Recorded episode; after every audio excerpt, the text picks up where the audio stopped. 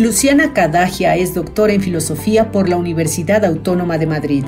Ha ocupado cátedras en Flaxo, Ecuador, la Universidad Javeriana en Colombia, así como en la Universidad Autónoma de Madrid. También ha sido profesor visitante en la Universidad de Cornell en Estados Unidos, la Universidad de Guadalajara en México, la Universidad de Brighton en Inglaterra, la Universidad Friedrich Schiller en Alemania y en París I Sorbona en Francia. Actualmente es profesora asociada del Instituto de Estética de la Pontificia Universidad Católica de Chile. Entre sus publicaciones más importantes se encuentran Mediaciones de la Sensible, El Círculo Mágico del Estado, Populismo, Feminismo y Antagonismo, y siete ensayos sobre populismo, con Paula Biglieri. Escribe para una diversidad de medios y revistas culturales en América Latina y Europa, y es columnista de La Raja, en Reportes Sexto Piso.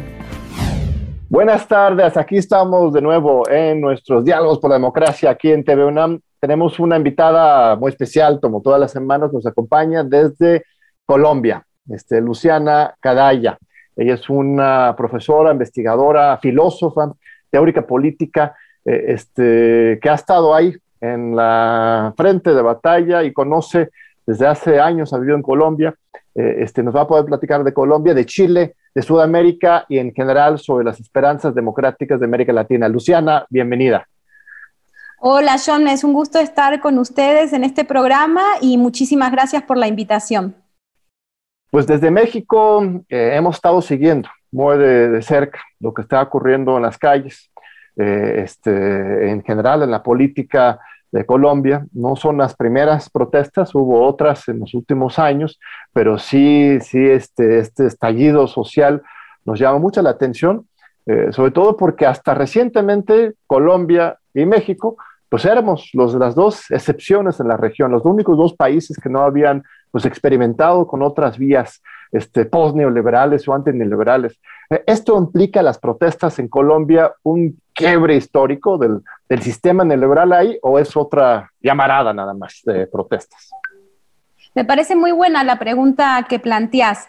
Y en ese sentido, lo primero que deberíamos mm, tener en cuenta es que desde el año 1977 en Colombia no había un paro eh, de la magnitud que está teniendo lugar ahora mismo en Colombia. Bueno, empezó siendo un paro, se transformó luego en una protesta y ahora eh, en algunos casos se está hablando de revueltas o de resistencia a un gobierno de corte fascista. Entonces, sí es inédito lo que está sucediendo ahora mismo en Colombia. Ha habido históricamente em, movimientos de resistencia, ha habido luchas de líderes campesinos, territoriales, estudiantiles, pero siempre han sido eh, manifestaciones de carácter más focalizado, o bien en algunas regiones en concreto, o bien luchas específicas por un lado de los estudiantes, por otro lado de los indígenas, por otro lado de los cocaleros o de los paperos, pero esta manifestación que aglutina a diferentes actores eh, sociales y políticos no había tenido lugar, como te digo, desde el año 1977.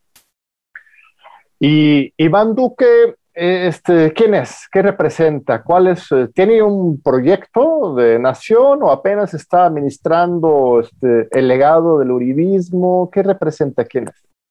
Iván Duque es un personaje curioso. Eh, algunos datos importantes, sin entrar en demasiados detalles, eh, serían los siguientes. Él es alguien que no tiene experiencia en la política, no ha sido alcalde, no ha sido gobernador, no ha sido senador, congresista, etc. Él originalmente pertenecía a la línea de Juan Manuel Santos, eh, pero tuvo un encontronazo con Santos por cuestiones de que no Santos no le otorgaba el lugar político que él deseaba y desde ese entonces rompe con el legado liberal de élite, pero liberal, liberal en materia de derechos humanos, como puede ser legalización del aborto, etcétera. El mismo, el mismo Duque avalaba ese tipo de cosas, rompe con este legado liberal y pasa a las filas del uribismo sin ser una persona conocida.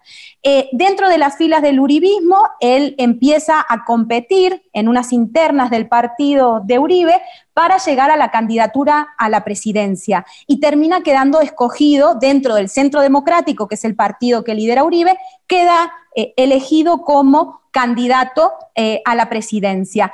Y desde ese entonces aparece en la escena nacional, eh, le gana las elecciones a Gustavo Petro en segunda vuelta y le gana las elecciones, esto es importante tenerlo presente, eh, en una coyuntura donde muchas personas del liberalismo y del progresismo en Colombia consideraban que si bien Duque pertenecía a las filas del uribismo, Duque iba a ser un gobierno más bien demócrata, de centro derecha, pero un gobierno razonable. Es decir, decían que a pesar de representar al uribismo, iba a ser un gobierno no uribista.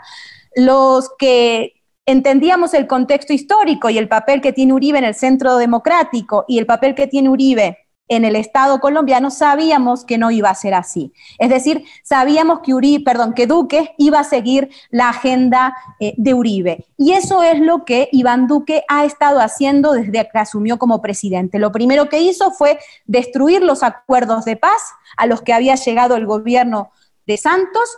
Eh, además de destruir los acuerdos de paz, comenzó en una escalada vertiginosa, con un ataque sistemático a los líderes sociales, a los líderes territoriales, y entramos de nuevo en el escenario de las amenazas, de las muertes, eh, y a eso se sumó un giro en la política económica de Iván Duque, en el sentido de que eh, y este antecedente hay que decirlo, en el 2019 él hace una primera reforma tributaria donde exime a las grandes fortunas de una serie de impuestos y esta reforma tributaria del 2021, que es la que desencadena las protestas, era una reforma tributaria que aumentaba los impuestos a los sectores populares y medios. ¿Por qué? Muy sencillo, porque los impuestos iban aplicados a la alimentación. Entonces, eh, digamos, son varios, eh, varios flancos a la vez, ¿no? Romper el acuerdo de paz, eh, comenzar con la lógica de persecución sistemática a la oposición política y, en segundo lugar, unas medidas económicas completamente regresivas para las clases medias y populares del país. Muy, muy bien. A ver, vamos por partes. Este, los acuerdos de paz. Los acuerdos de paz este, son de 2016. Eh, eh, este, se firman los acuerdos, se somete a un plebiscito. Uribe hace una campaña muy agresiva, muy fuerte en contra del aval por medio del plebiscito a esos acuerdos de paz, gana este, su, su no a los acuerdos.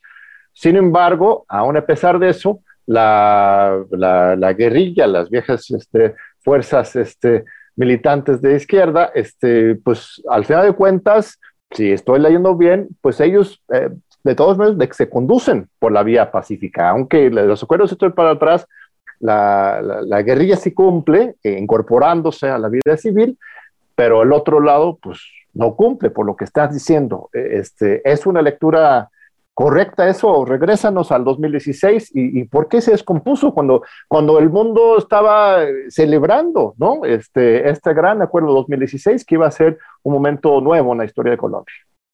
Sí, creo que hay varias, varias cuestiones importantes ahí. La lectura efectivamente es correcta. Solo haría unas pequeñas precisiones, ¿no? En primer lugar, lo, que es importante tener presente es que, y yo apoyé y, y sigo apoyando la, la, estrategia de Santos de los acuerdos de paz, pero no hay que olvidar que ha sido una estrategia en cierto sentido miope. ¿Por qué? Porque fueron unos acuerdos de paz de élite, es decir, la élite liberal, más demócrata, colombiana, es la que negocia con las guerrillas y mientras genera esa negociación, no hizo una campaña de concientización social para que la ciudadanía colombiana entendiese lo que había en juego con esos acuerdos de paz y pudiera en el plebiscito votar a favor de la paz, sino que fue todo un tratado de élite que no contempló el escenario popular. Eso es lo primero a tener en cuenta. Ese plebiscito, sin una campaña a nivel nacional que pudiera acercar a las sensibilidades populares que no necesariamente están politizadas, le sirvió a Uribe como coartada para renacer como fuerza política. Hay que recordar algo, todo es muy complejo, pero lo intento decir de manera sintética. Eh, eh, Juan Manuel Santos pertenecía al partido político de Uribe. siendo una figura de élite demócrata, sabía que el uribismo era el único lugar en el que él podía hacer algo. Él fue ministro de Interior de Uribe y él llega a la candidatura a la presidencia y gana las elecciones en Colombia en el primer mandato como alguien nombrado por Uribe.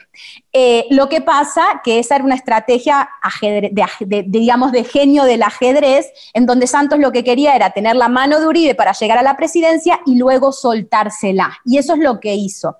Ese soltarle la mano a Uribe por parte de Santos, lo que generó fue un ahogamiento de la figura de Uribe como referente político.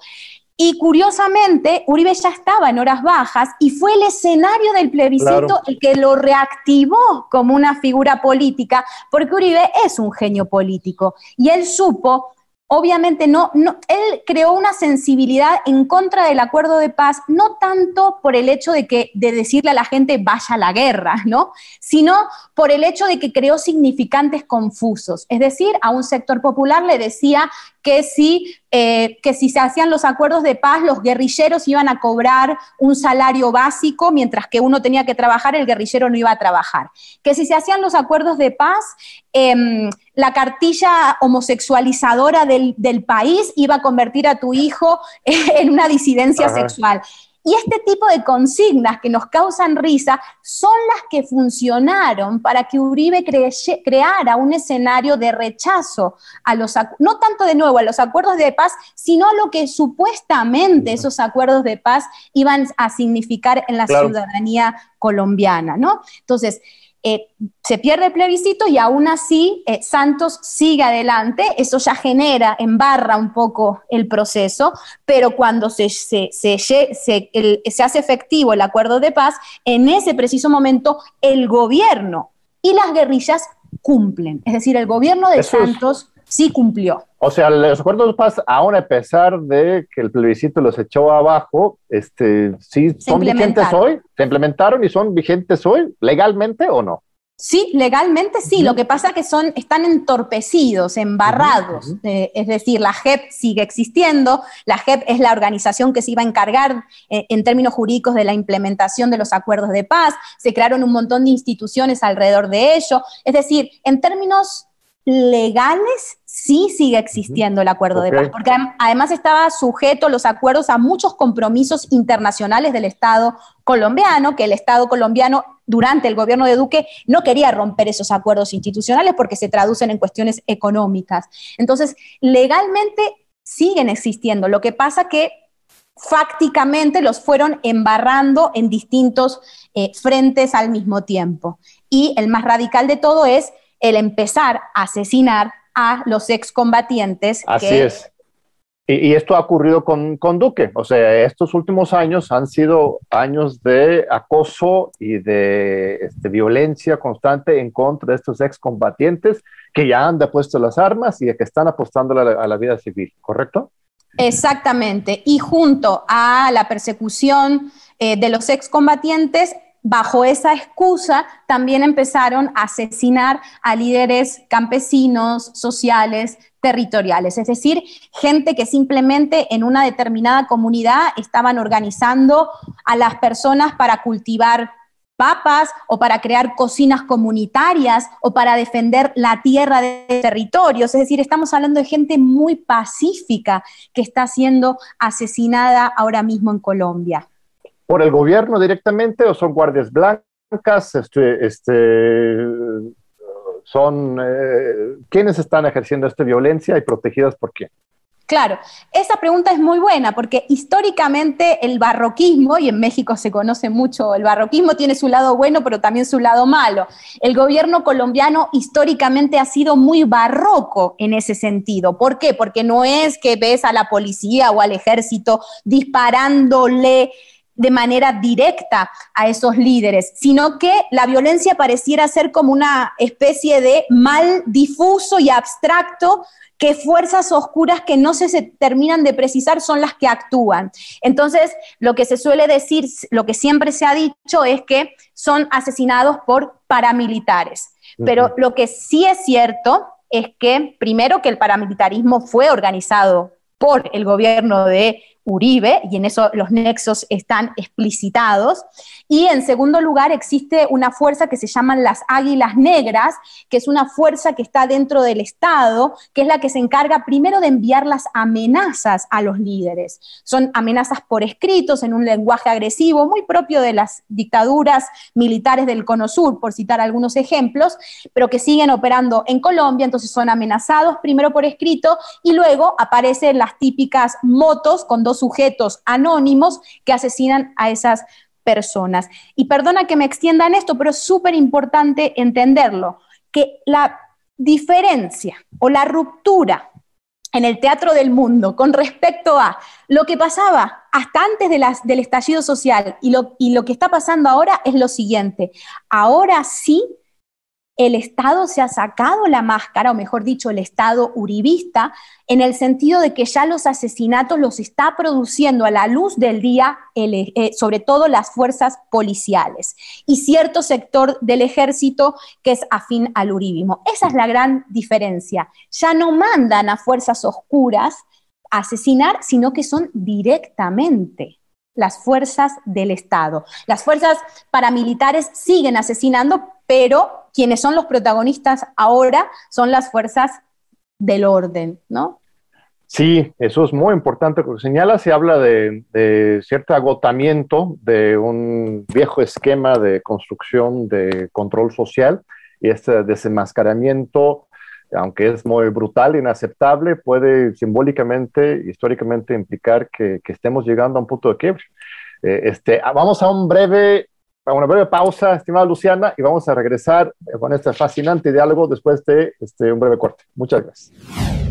Aquí seguimos con Luciana Cadaya, que nos acompaña desde Colombia, donde pues, la historia, la, sociedad, la política están en disputa. Eh, este, ¿Cuál papel, estimada Luciana, está jugando los Estados Unidos en este conflicto? Eh, este, Colombia ha sido un país ocupado desde hace este, décadas. Hay más bases militares en Colombia que en cualquier otro país de América Latina. Este, la guerra contra las drogas eh, se ha insertado de manera muy profunda ahí. En México también tenemos problemas, pero ustedes están más adelante, este, más allá en este, este tema. ¿Qué, qué, qué papel está jugando los, los Estados Unidos en este conflicto?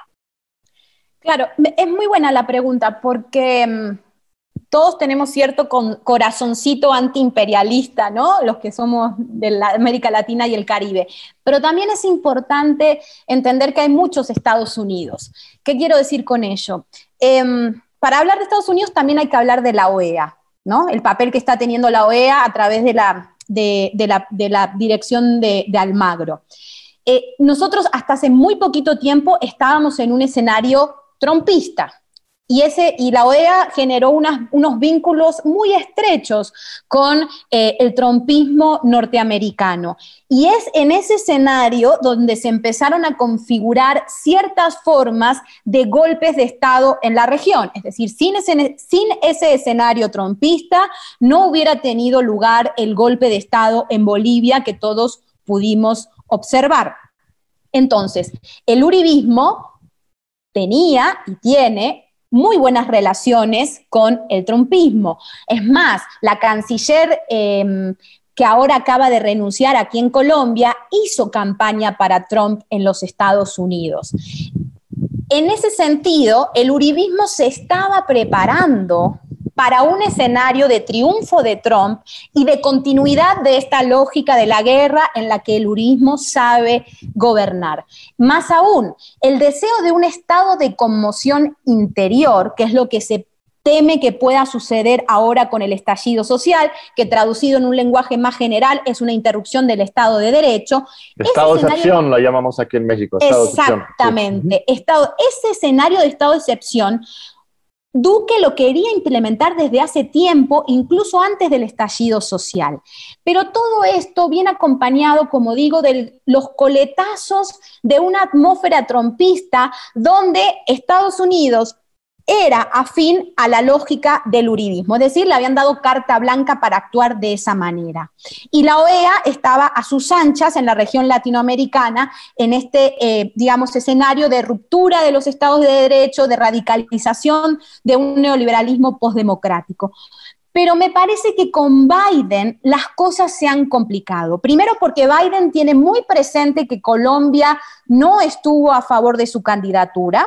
Eso no quiere decir que Biden sea una ovejita buena, pero sí quiere decir que Biden no es Trump con respecto a la política norteamericana, con respecto a la política colombiana. Eh, a, eso quería eh, referirme. Entonces, en ese sentido, yo no veo con claridad que el gobierno de Biden desee que haya un escenario de interrupción del Estado de Derecho y de mayor radicalización con el gobierno de Venezuela. Eso hay que tenerlo muy, muy presente. Ahora mismo hay 55 congresistas del Partido Demócrata que han solicitado eh, la interrupción de ayuda económica para la compra de armas en Colombia. Es decir, hay un cierto sector del Partido Demócrata que de manera explícita está en contra de la forma en que Duque está manejando las protestas en Colombia y hay una posición ambigua de Biden a ese respecto.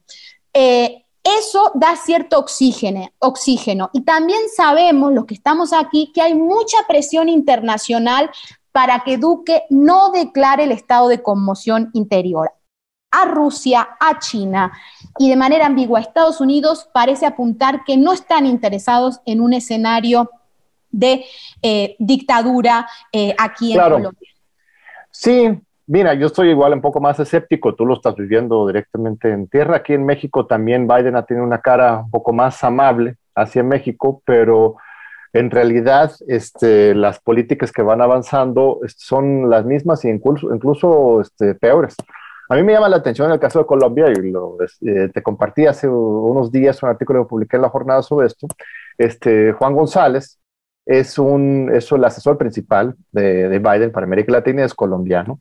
Eh, este, lo recibe el presidente Duque en, este, en el palacio eh, este, de la presidencia eh, este, un funcionario de tercero, segundo lugar, este nivel, no, no es nivel de, secretario de Estado siquiera, eh, este, unos días antes de la declaración de esta reforma fiscal tan retrógrada que ahorita tenemos más a detalle, como ya estabas exponiendo, y, este, y después eh, este, no hay una condena enérgica ni de la OEA ni del gobierno de los Estados Unidos. Este, ahora sí, me queda claro que está fuera de control, nadie le gusta e, este, este escenario, Duque ya se está viendo mal, pero eso no implica que, que, los Estados Unidos no estén ahí eh, este, eh, eh, todavía apoyándose en Colombia, el único gobierno, no, habría tener Brasil, pero el único que no ha tenido este, ninguna transición realmente a la izquierda en las últimas décadas es ese, el, aliado, aliado fiel a Washington con Trump, con Biden, con quien sea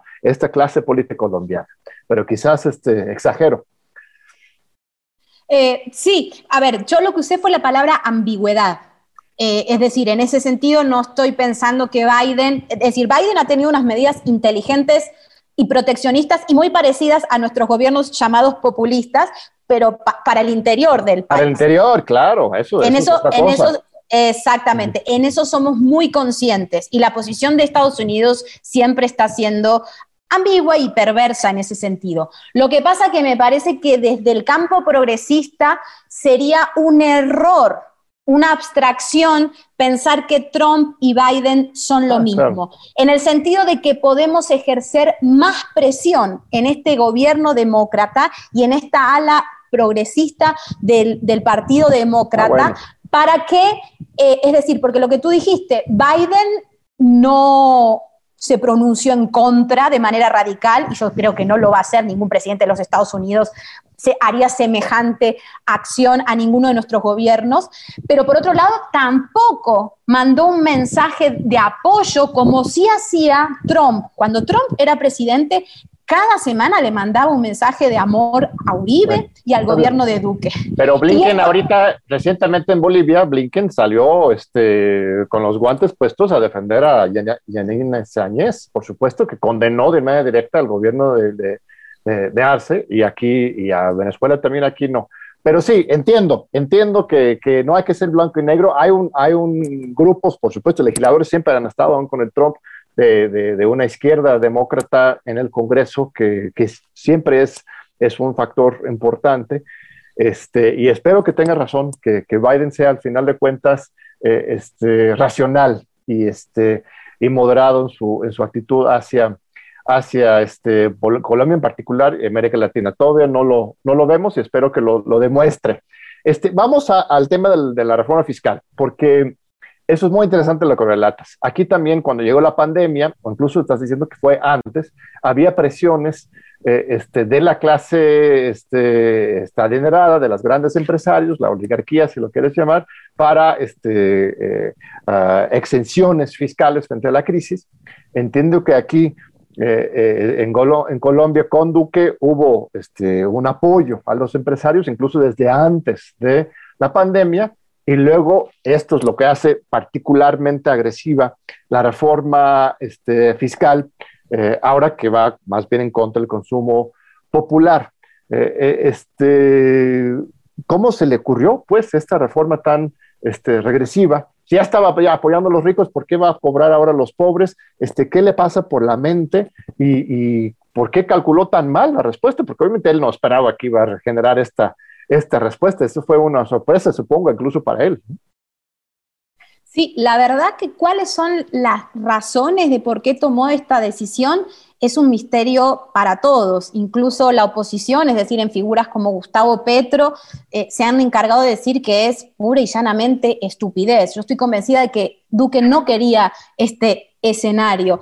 Es falta de experiencia eh, como, como político, Em, un intento de hacer una transformación económica más agresiva, eh, pensando que la ciudadanía no iba a reaccionar de esta manera.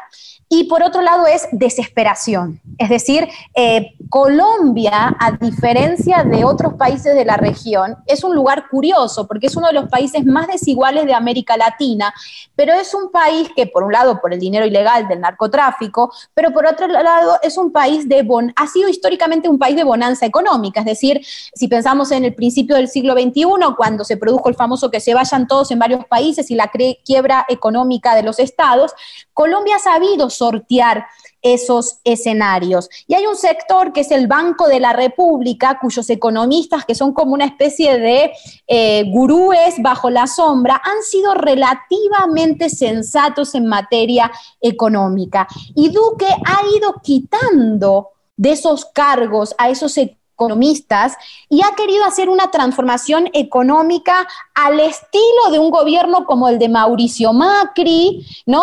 Como el de Lenin Moreno. Es muy parecido lo que Duque hizo a lo que hizo Lenin Moreno. Es decir, ha habido una transformación en la conciencia eh, política uribista de poder tramitar un capitalismo financiero más agresivo. Y yo creo que apunta un poco estas reformas a ese intento eh, de eh, crear esa economía mucho más agresiva en términos explícitos. Eh, y le ha salido muy, muy mal. A diferencia de Ecuador, donde sí lo pudo implementar Lenín Moreno, porque implementó reformas tributarias y de otro tipo, aquí les, le ha salido muy mal a Duque porque el pueblo colombiano no está acostumbrado a este tipo de recesiones económicas. Aquí está la cultura del rebusque porque hay abundancia económica, informal, pero la ha habido. Y esta crisis económica no tiene precedentes. Es decir, en Colombia siempre han mantenido el control social mediante la violencia, pero con una economía de bonanza. Y ahora se juntaron los dos peores mundos posibles, es decir, violencia y recesión económica. Y por eso estalló el pueblo colombiano. Y Duque ya retiró esta reforma fiscal, si no, mal, si no estoy mal informado. E, este, ya, ya, ya se echó para atrás, aceptó la, protesta, van a repensar otra, otra reforma fiscal, pero la gente sigue en las calles. O sea, ¿cuáles son las, las demandas, las exigencias principales de eh, este, el pueblo colombiano, mayoritariamente jóvenes, sino por lo menos por las imágenes que he estado viendo. Eh, este, ¿Qué están pidiendo? ¿Cuáles son sus, sus horizontes, sus utopías? Sí, como eh, también la pregunta es, es muy buena, porque efectivamente Duque retiró la reforma, pero junto a esta, varios, varias cosas a tener en cuenta, ¿no? Junto con esta reforma tributaria se venía una reforma a la salud, también muy agresiva para el pueblo colombiano, que tiene ya un sistema de salud muy precario y muy injusto. Entonces también la presión social siguió para también eh, derribar la reforma de salud. Eso por un lado. Pero a raíz de esta situación, cuando, claro, esas cosas no se pueden controlar porque las demandas ahora mismo están siendo muy dispersas. La primera razón, y ya voy con las demandas, pero me parece algo importante a tener presente, la primera razón por la cual el pueblo colombiano no dejó las calles es por lo siguiente, porque a la vez que eh, Duque retira la reforma tributaria, la represión social fue brutal desde el primer día. Es decir, la gente siguió en las calles porque exigía que aparezcan los desaparecidos, que se declaren los culpables que mataron a los jóvenes en las calles, es decir, la policía, el ejército, se exigía al menos un reconocimiento por parte de Duque de que efectivamente esa represión que estaba vulnerando los derechos humanos había tenido lugar. Y Duque se negó a eso. Es decir, los desaparecidos siguen desaparecidos. Entonces, la gente decidió seguir en las calles por esa razón. Y además porque empezaron otras demandas, como el, tema del glifosato, eh, que se pare con, de, digamos, de, usar el glifosato en el campo, aparecieron demandas relacionadas con un mejor acceso a la educación, demandas relacionadas con garantizar el trabajo a las juventudes, demandas relacionadas con la posibilidad de que haya una renta básica ahora mismo en Colombia, es decir, demandas mínimas que el Estado puede cumplir y demandas máximas que sabemos que el Estado, y menos un Estado de extrema derecha, es incapaz de, cumplir, ¿no? Eh, eso es lo que está sucediendo ahora mismo. Y por otro lado, porque el comité de paro ya no articula con estas bases. O sea, se ha visto desbordado por estas bases. Entonces, el principal problema es, uno, el gobierno no quiere dialogar y dos, el gobierno tampoco sabe con quién dialogar porque no tenemos interlocutores claros para que pueda haber una mesa de negociación. Ese es el principal problema, me parece a mí, que hay ahora mismo en Colombia. Me suena mm, como una gran oportunidad, en cierto sentido, de construir este, nuevas corrientes y acciones políticas, porque después de tantas décadas de los dos polos, ¿no? las FARC y el, el gobierno de derecha, de repente está surgiendo pues algo mucho más ecléctico y mezclado y este, que de ahí puede surgir pues algo realmente muy positivo, ¿no? ¿No tienes este optimismo al respecto del desenlace final? Yo soy optimista, eh, de hecho mis escritos ah, sobre lo que está pasando han sido optimistas en ese sentido, porque lo que te decía, desde el año 77 no había esta capacidad organizativa del pueblo colombiano, por un lado, por otro lado el pueblo colombiano perdió el miedo y en tercer lugar, el mundo está viendo que eh, el uribismo es un gobierno de facto, incluso antes del estallido social, porque este asesinato sistemático ya estaba teniendo lugar, solo que no lo tenía en las grandes capitales y solo que el mundo no le prestaba demasiada atención, o al menos los medios de comunicación y, ciencia, y cierta sensibilidad progresista. Y ahora sí. Entonces, en ese sentido estamos viviendo, en términos psicoanalíticos, lo real. Lo real aconteció, lo real apareció. Te voy a interrumpir este, un segundito, este, Luciana, porque me están pidiendo un corte, pero en un momento más regresamos para este fascinante diálogo con Luciana desde Colombia. No se vayan. Aquí seguimos con Luciana. Muchísimas gracias por seguir con nosotros, este amable público. Luciana, un, un, un lujo dialogar contigo este, sobre estos temas. Este, cuéntame un poco de ti. Este, tú misma has sido víctima de esta represión y censura en Colombia. Eras profesora este, en la universidad, ahí en, no sé si fue en Bogotá o donde estaba, tenía la sede de tu, universidad, y recientemente te, despidieron por, eh, por, lo que al parecer serían motivos políticos, ideológicos. ¿Esto es el caso? Sí, eh, efectivamente, y por razones de género habría que añadir. Em, yo, bueno, yo, era, era, yo vivía en Ecuador al principio, era profesora titular en Flaxo, Ecuador, y gané un concurso en la Facultad de Filosofía de la Universidad Javeriana, es decir, un concurso de méritos, y me dieron la plaza de profesora de Filosofía Contemporánea. mi desempeño académico era, digo, adecuado en el sentido de lo que te exigen en la academia, publicaciones, congresos, dirección de tesis. Mi relación con el resto de los colegas era muy buena. Al interior de la universidad, sabiendo que era la javeriana, yo no hacía desarrollos políticos, ni arengas, ni mucho menos, pero sí en términos públicos, eh, yo me había pronunciado en el 2018 a favor de la Colombia Humana que lideraba y que lidera eh, Gustavo Petro. Incluso me hicieron una entrevista donde yo expliqué por qué Gustavo Petro no era igual que Uribe. Y esa entrevista me posicionó en la escena pública y me generó, y generó una condena por parte del uribismo o de cierta intelectualidad uribista hacia lo que yo estaba intentando hacer, que era explicar que la candidatura de Gustavo Petro podía garantizar una mayor pluralidad y democratización del Estado colombiano gana Duque, lamentablemente, yo sigo con mi desempeño, hay un cambio de decano en la Universidad Javeriana, ese decano además es una figura misógina, eh, a quien no le gustaba que yo tuviera ese desempeño académico, además de político, y se juntaron el hambre con las ganas de comer, es decir, eh, los ciertas autoridades uribistas que no les gustaba mi papel público y un decano misógino preocupado con mi eh, figura como académica eh, en temas que eran afines a los suyos y entre las dos partes decidieron despedirme de la universidad sin justa causa, que es una figura que existe en Colombia, es decir, sin motivo alguno.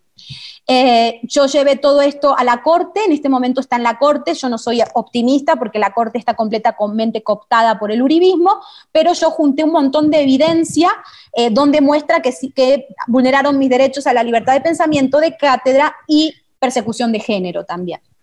Sí, como el medioevo, esto es una cosa espantosa cuando, cuando este, la intolerancia llega a estos niveles, ¿no? Este, habla, habla del carácter del, régimen.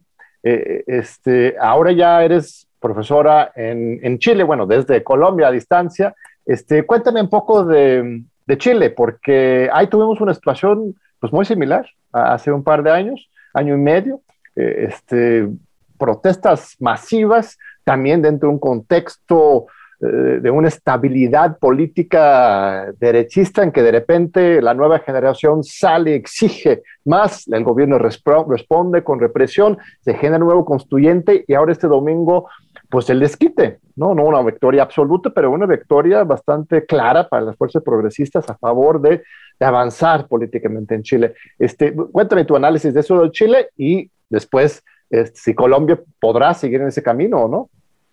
Sí, sí, es que yo llevo insistiendo desde hace un par de años que hay dos grandes imágenes para América Latina. No digo que sean los únicos países, pero hay dos grandes imágenes, ¿no?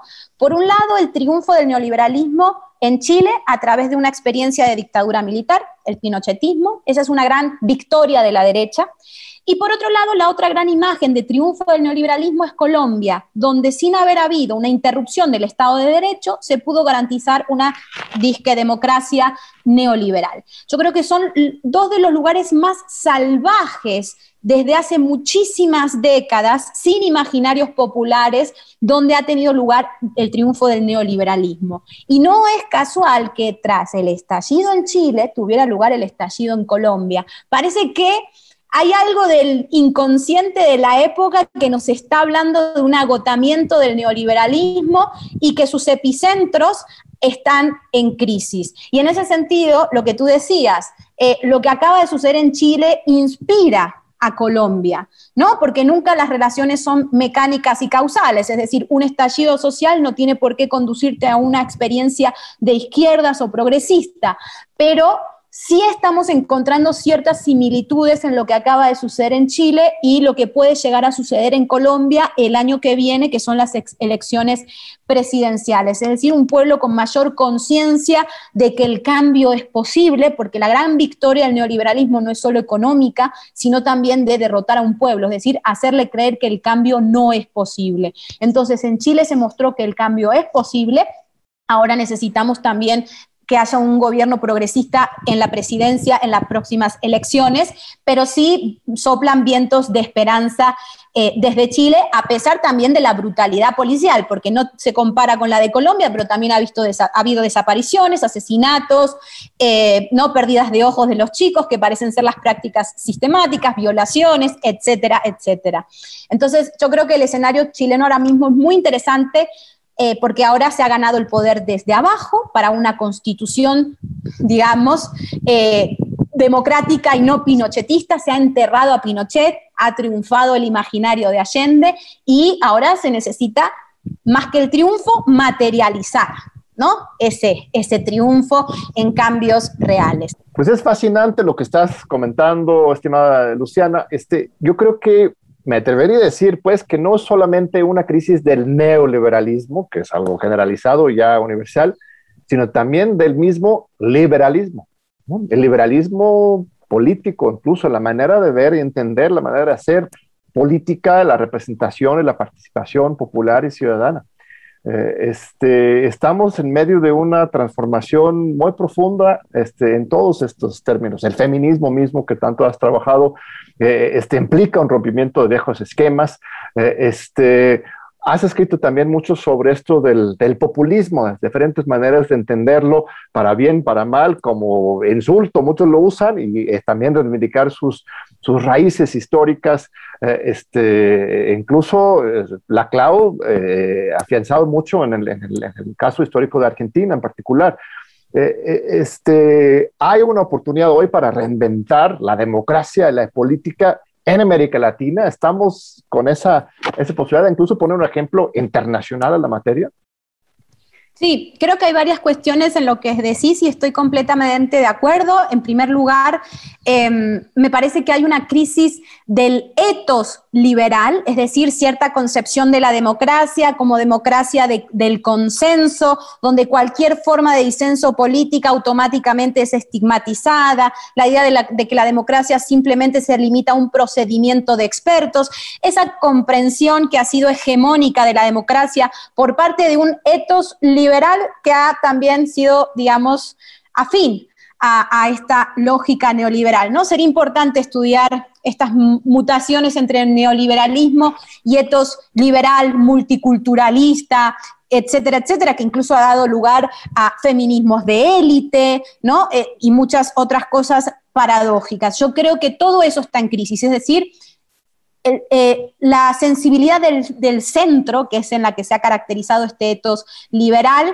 en la que intenta también apartarse de la extrema derecha, es, también está en crisis. Es decir, eh, estamos en un escenario de transición donde lo político, y en eso coincido con Chantal Mouffe, perdón, vuelve al centro de la escena nacional en Colombia, regional y también mundial. Creo que estamos atravesando una nueva época. No sé si nosotros vamos a ver en qué se va a convertir, quizás moriremos en esa transición, pero lo que es cierto es que parece abrirse en este campo en disputa en la región y en el mundo, parece abrirse dos escenarios posibles. O bien esta politización nos lleva a una radicalización de la extrema derecha, o bien nos conduce a la posibilidad de experiencias de repúblicas más igualitarias de corte feminista, ecologista y con una lógica de los cuidados que replanteen no solo al neoliberalismo, no solo al liberalismo, sino también al patriarcado como estructura psíquica que nos gobierna y que es transversal a las izquierdas y a las derechas, ¿no? Entonces, en ese sentido, creo que estamos en un momento interesante. Y me parece que todos nuestros esfuerzos tienen que ir hacia la cuestión de pujar hacia estas experiencias de repúblicas más igualitarias y feministas. Y es en ese sentido y en esa clave que yo pienso al populismo, porque si nosotros estudiamos cómo se han desarrollado los populismos de Lázaro Cárdenas en México, Getulio Vargas en Brasil, Perón en Argentina, que son los clásicos, pero también los populismos en cierta Cuba prerevolucionaria, en, en países andinos como Bolivia o Ecuador, nos damos cuenta de que fueron experiencias de mayor institucionalidad plebeya. Y es ahí donde a mí me interesa poner el acento, en la institucionalidad plebeya y en una imaginación política para todos, ¿no? Y ahí lo digo en lenguaje inclusivo. Ahí es donde yo veo al populismo actuar. Eh, en algunas entrevistas que, este, has dado en otros espacios, eh, este, hablas de una comparación, no solamente tú, sino varios han estado trabajando este tema, eh, este, entre la Europa de los 20, de los 30 y, este, y América Latina hoy, incluso el mundo hoy. Eh, esa disyuntiva que mismo estás poniendo en la mesa este, entre el fascismo y este, pues, una democracia participativa, una democracia democratizante, como dice nuestro maestro Boventura, eh, este, si ubicas el, mundo en un punto de quiebre este, tan importante como hace 100 años. Sí, efectivamente. Eh, creo que ciertas cosas se repiten y aparecen novedades también, pero los arcos temporales de los movimientos de transformaciones humanas eh, son más amplios, ¿no? Entonces, hablar de hace 100 años en la historia de la humanidad no es hablar de hace mucho tiempo, ¿no?